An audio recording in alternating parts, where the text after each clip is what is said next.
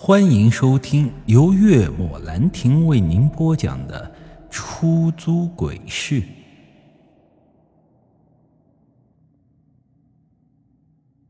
过了白龙洞工业区后，距离公墓啊也就一公里左右的路程。不多时，公墓大门便近在了眼前。我将车停在了公墓前，开口说道：“美女到了。”谢谢。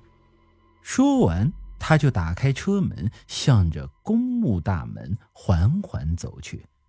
四下看了一眼，这里荒芜凄凉，都快到山脚下了。无意中瞟到了半山腰上那密密麻麻的墓碑，我不由得浑身打了一个寒颤。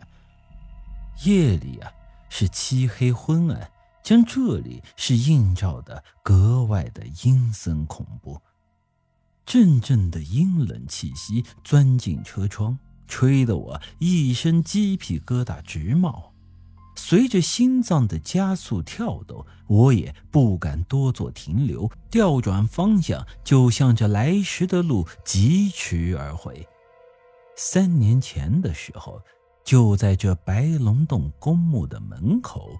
发生过一起严重的交通事故，一名女子刚从公墓出来，就被一辆出租车撞飞出去十来米远。听人说那叫一个惨烈，这地上到处是血，还有这断肢。后来据调查发现，这司机当天属于是酒驾肇事。就这么给送进了局子里，可谁又能想到的是，当晚司机就自己把自己活活勒死在了局子里头。没有人知道勒死他的那根白布到底是从何而来的。整件事情到处透露着诡异。后来啊。只要有出租车经过这白龙洞公墓，这大多都会刹车失灵，狠狠地撞在一面墙上。而出租车所撞上的墙下，就是当初那名女子死亡的地方。这件事情传的是沸沸扬扬，不少人都说那个女人的鬼魂是来复仇的。所以这一来二去的，也就没有出租车敢跑这白龙洞公墓了。无疑我是幸运的，但同时我也是那种要钱不要命的主。活着没钱，那才叫真的生不如死。这回去的路上啊，经过工业区时，我并没有看到刚才那个老太婆的身影，不由得松了口气。这个人神神叨叨的，估计是精神上有问题。这万一突然跑过来碰我的瓷，那今晚可算是白干了。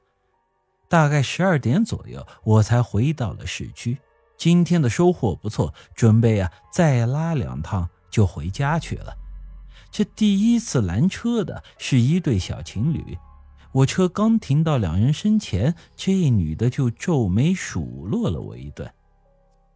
明明有车，还打着空车的牌子，最恶心你这种司机了！我才不坐呢！女孩一张嘴，顿时一阵酒气便扑面而来。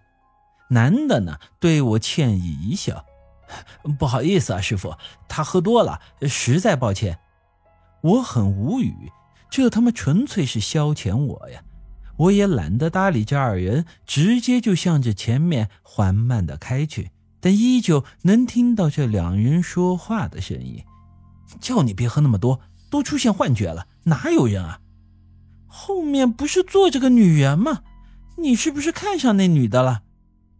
我摇了摇头，继续寻找着客户。这第二次拦车的是一个十二岁的小女孩，她说刚参加完补习班，问我去枫林小区顺不顺路。我一阵疑惑呀。小妹妹，哪有什么顺路不顺路的呀？我送你过去就是了。不顺路的话，就怕耽搁后面那位姐姐的时间。听他这么一说，我心头是咯噔一下，连忙转头看向后座。可压根儿就没有半个人影。本集已经播讲完毕，欢迎您的继续收听。